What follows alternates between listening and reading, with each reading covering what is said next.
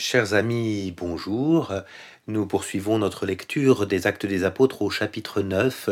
Nous avons commencé au chapitre 9 avec euh, le personnage de Saül, euh, Saul, le futur Paul, qui a été retourné sur la route de Damas et nous l'avons vu hier, qui a commencé une mission et une mission qui euh, lui fait ressembler indiscutablement non seulement au premier disciple déjà persécuté, mais finalement à Jésus lui-même persécuté par ceux qui l'entourent. Voilà, nous allons poursuivre euh, ce chapitre 9 avec les, les 13 derniers versets de ce chapitre. Et hum, ces versets euh, que je vous invite à prendre à partir du verset 31 de ce chapitre 9, euh, ces premiers versets commencent par un sommaire. Nous y sommes à présent habitués au sommaire, puisque les sommaires, c'est ces petits résumés que Luc fait régulièrement pour nous dire où en est la communauté. Ce sommaire-là est assez intéressant, hein, simplement euh, inversé au verset 31. Cependant, les églises jouissaient de la paix dans toute la Judée. Euh, la Galilée et la Samarie. Elles s'édifiaient, vivaient dans la crainte du Seigneur et elles étaient comblées de la consolation du Saint-Esprit. Euh, plusieurs choses que je note rapidement hein, dans ce résumé euh, général de la vie de l'Église. La première, c'est qu'on nous parle ici des églises, hein, c'est-à-dire qu'on commence à comprendre qu'il y a plusieurs communautés, hein, ce qui est le signe de l'expansion. Euh, ça n'est plus simplement l'église de Jérusalem, mais les églises. Il y a bien une seule et même église, bien évidemment, mais au sein de cette église unique, on commence à voir que il y a plusieurs églises locales qui se mettent à vivre et c'est intéressant.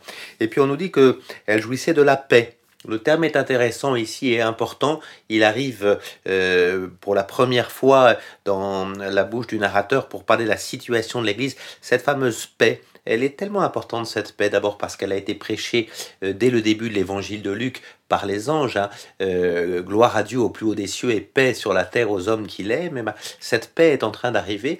Et puis euh, cette paix, elle va bien évidemment avec l'expansion. Pourquoi? Parce que dans l'Empire romain, s'il y a bien une chose qui était précieuse, c'est cette fameuse Pax Romana. Et que dans l'historiographie de Luc, il y a vraiment l'idée que les églises, l'Église en tant que telle qui se répand, participent à l'édification de la paix romaine. Il n'y a pas euh, concurrence entre euh, l'Empire romain d'un côté et, et puis euh, l'Église de l'autre. On voit que Luc est assez admiratif de façon générale et, et assez positif sur l'Empire romain dans, dans ses euh, dans, sa théologie, hein, l'Empire romain, qui sera vraiment euh, pour Luc ce qui permettra euh, à, l'évangile de se répandre. Hein, et la Pax Romana est vraiment un vecteur préparant une, belle expansion de l'évangile. Donc ce terme de paix, je le note là, hein, il est important, les églises qui jouissent de cette paix dans la Judée, la Galilée et la Samarie. Ah, vous le voyez? Entre la Judée et la Samarie, expression qu'on avait déjà vue dans la bouche de Jésus au chapitre 1, dans toute la Judée et Samarie, qu'on avait vu au début de cette partie que nous sommes en train d'étudier, euh, la diaspora, la dispersion en Judée et Samarie, maintenant il y a la Galilée. Alors la Galilée, c'est plus au nord encore. Donc vous voyez, on fait un pas de plus. Euh, et, et, la Galilée, c'est ce, ce que Isaïe appelait déjà la Galilée des nations. Euh, Galile, ça veut dire le, le quartier, hein, et, la, la, part, si vous voulez. Et, donc finalement, vous voyez, il y a cette idée que euh, on s'ouvre maintenant sur la part des nations. Hein. Euh, ça pourrait paraître étonnant pour nous qui, euh, sachons, qui savons que la Galilée a été le lieu du ministère de Jésus, de voir que ça n'est que ici, ici au fond le troisième lieu Hein, il y avait Judée et Samarie, et maintenant il y a Judée, Galilée et Samarie. Euh, c'est encore un signe que euh, ça progresse vers le nord, hein, euh, véritablement. Et voilà, ces communautés dont il nous est dit qu'elles vont s'édifier, qu'elles vivent dans la crainte du Seigneur, hein, cette crainte qui est ce respect révérencieux, et elles sont comblées de la consolation du Saint-Esprit, à nouveau l'Esprit Saint qui est vraiment acteur du livre des actes, et cette consolation du Saint-Esprit, qui euh, euh, est un terme très, très biblique, hein, le terme de consoler qu'on retrouvera au début du chapitre 40 d'Isaïe. Euh, c'est l'idée que là, vous voyez, il y a paix. Ça peut paraître surprenant, hein, au moment même où, Saul a des difficultés et à Damas et à Jérusalem, on parle quand même de paix qui s'étend. C'est le paradoxe de l'évangile, hein, euh, euh, d'annoncer la paix dans des conditions de persécution et de construire la paix là où euh, il y a pourtant contradiction. Voilà, donc vous voyez cette historiographie hein, de, Luc, elle, elle, est assez forte ici d'une paix qui se répand vers, vers le nord, donc vers, les nations et, qui, se, fonde sur la capacité des chrétiens à, résister dans la, dans, la persécution. À partir de là, deux petits épisodes que nous allons regarder euh, rapidement, mais qui concernent Pierre. Voilà que Pierre revient Voyez-vous, cette alternance, on, la goûte hein, depuis le chapitre 8 euh, ou même la fin du chapitre 7. Euh, on avait Pierre, bien sûr, dans les premiers chapitres, puis Paul est arrivé à la fin du chapitre 7, début du chapitre 8, et puis Pierre est revenu pour la Samarie, rappelez-vous, au chapitre 8, euh, il a été confirmé de l'Esprit Saint, l'église de Samarie, et puis au chapitre 9, c'est Paul à nouveau, puis maintenant, la fin du chapitre 9, c'est Pierre. Indiscutablement, il y a un, un tissage entre les deux apôtres qui est en train de faire. Peut-être pourrait-on parler euh, d'un relais qui est en train de s'opérer de l'un à l'autre et ce relais s'opère avec une alternance euh, euh, qui, permet de, d'ancrer les deux personnages l'un avec l'autre. Voyez, alors Pierre revient. on n'aura pas grand un Pierre, grand de Paul, hein, indiscutablement dans, dans les actes des apôtres. certes, Pierre a été l'acteur majeur au début, Paul, l'acteur majeur, il le sera à la fin, et nous le verrons, il sera même l'acteur unique à partir du chapitre 16, mais entre ce chapitre 8 et 15, et nous sommes ici au chapitre 9, eh ben, il y a une sorte d'accrochage de l'un à l'autre. Et oui, l'apôtre Pierre, qui sera l'apôtre des Juifs, et l'apôtre Paul, qui sera celui des nations, eh ben, au fond, il faut qu'ils s'accrochent l'un à l'autre, hein, euh, et c'est ce qui est en train de se faire. Alors Pierre, on revient à lui, avec deux actes qui sont miraculeux. Le premier, on nous dit Pierre qui passait partout descendit également chez les saints, euh, la façon d'appeler les chrétiens à cette époque-là, qui habitait Lydda, hein, Lod, près de, près de Tel Aviv aujourd'hui, mais il y trouva un homme du nom d'Aîné qui gisait sur un grabat depuis huit ans. C'était un paralytique Pierre lui dit Aîné, Jésus-Christ guérit, lève-toi et, fais toi-même ton lit. Et il se leva aussitôt. Tous les habitants de Lydda et de la plaine de Saron le virent et ils se convertirent au Seigneur.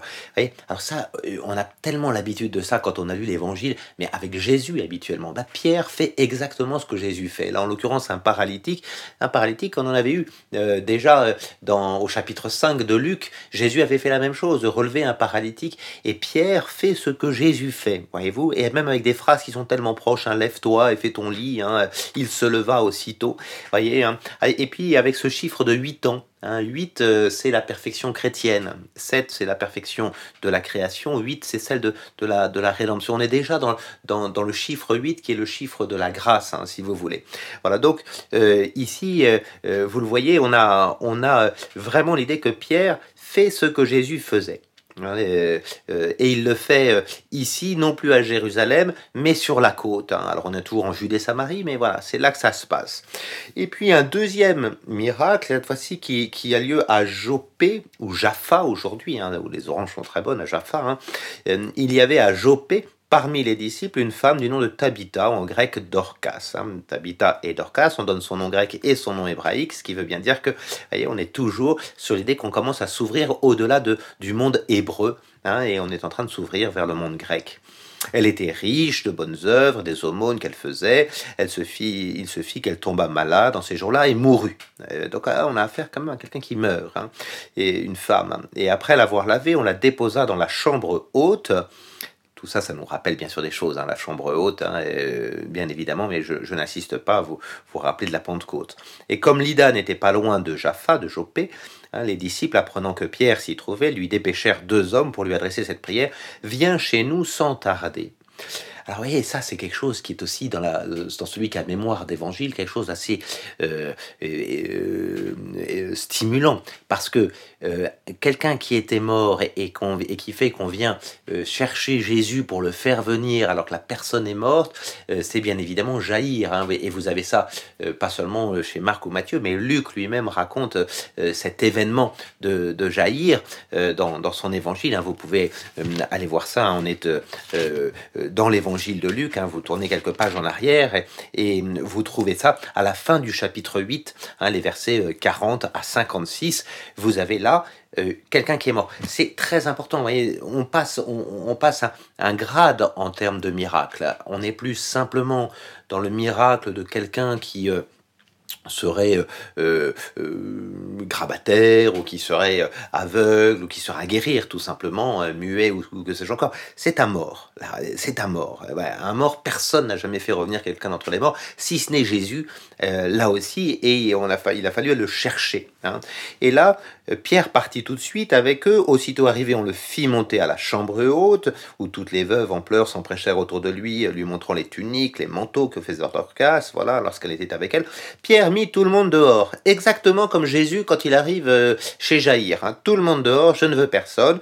Il prie à genoux, et puis là, il se tourne vers elle en disant Tabitha, lève-toi, hein, en lui demandant de se lever. C'est marrant parce que dans l'évangile de Marc, Jésus dira aussi Talita cum à une jeune fille. Alors c'est pas Tabitha, c'est Talita cum, mais certainement, voyez, la proximité des mots euh, est assez intéressante pour voir que vraiment Pierre fait ce que Jésus faisait. Elle ouvre les yeux, elle voit Pierre, elle se mit sur son séant, et lui donnant la main, Pierre la fit lever. Ça, c'est vraiment des gestes de Jésus, hein, de donner la main pour faire lever. On a ça avec, euh, bah, justement, avec la belle-mère de Pierre. Hein, et Pierre a sans doute vu Jésus faire ça avec sa propre belle-mère euh, au, chapitre 4 de Luc. Hein, et voilà, il la fit se lever. Voilà, il appelle les saints, les veuves, il leur présente à vivante. Alors tout, tout su la chose, et beaucoup crurent au Seigneur toujours cette tendance de Luc à être très attentif à la répercussion d'un événement. Hein, euh, aussi bien dans l'évangile, dès que Jésus fait quelque chose, tout le monde s'émerveille ou s'étonne ou se met à craindre ou que sais-je encore. Là aussi, voilà. Et, donc vous voyez deux, euh, deux guérisons l'une à la suite de l'autre de Pierre, qui vont plus loin l'une et l'autre que ce que Pierre avait fait jusqu'ici, hein, très probablement, surtout celle de la résurrection, et avec cette idée que à nouveau, vraiment, les disciples font ce que Jésus avait fait. Euh, et là, peut-être encore plus qu'avec l'impotent de la belle porte, rappelez-vous au chapitre 3, là peut-être plus encore, avec ce Pierre qui va guérir euh, ce, paralytique, qui va ressusciter une femme. Hein, la résurrection, c'est vraiment un geste qui ne, qui ne peut venir en quelque sorte que, que lié à la résurrection même de Jésus, hein, la, puissance sur la mort. Et Pierre l'a fait en toute simplicité, euh, un peu peut-être à la manière dont Élie et Élisée aussi dans une chambre haute avaient fait des choses, euh, euh, l'un avec le fils de la veuve de Sarepta et, l'autre avec le fils de la Shunamite. Hein, mais on a ici une vraie, un vrai ancrage. C'est dans, l'Ancien Testament comme dans le Nouveau avec Jésus. On a vraiment l'idée que Pierre maintenant s'inscrit dans la lignée de ces grands grands personnages qui ont réussi à sortir quelqu'un de la mort. Voilà. Et puis à partir de là, Pierre demeura un certain temps à Jaffa, chez un corroyeur appelé Simon. Alors, euh, ce qui se passe chez le corroyeur appelé Simon, nous le verrons euh, euh, demain. C'est là que qu'on retrouvera Pierre à Jaffa. Il fera la route de Jaffa à Césarée. Demain, le texte est très long. parce que je ne sais pas comment le couper, et d'ailleurs je pense qu'on ne peut pas le couper. Donc c'est un texte qui va nous emmener du, du, chapitre 10, verset 1, jusqu'au chapitre 11, verset 18. Donc nous ne le lirons pas complètement. Donc si d'ici demain vous avez quelques instants pour euh, le lire vous-même complètement, pour que moi-même je puisse sauter sur certaines parties plus rapidement et, m'arrêter à d'autres plus, plus, plus fortement, parce que c'est un seul et même grand épisode, celui ci étonnant, où Jésus euh, euh, va convertir le... Va, pardon, je reprends, où Pierre va baptiser le premier païen, le premier non-juif, avec ce Corneille qui est centurion. Nous verrons ça demain. À demain.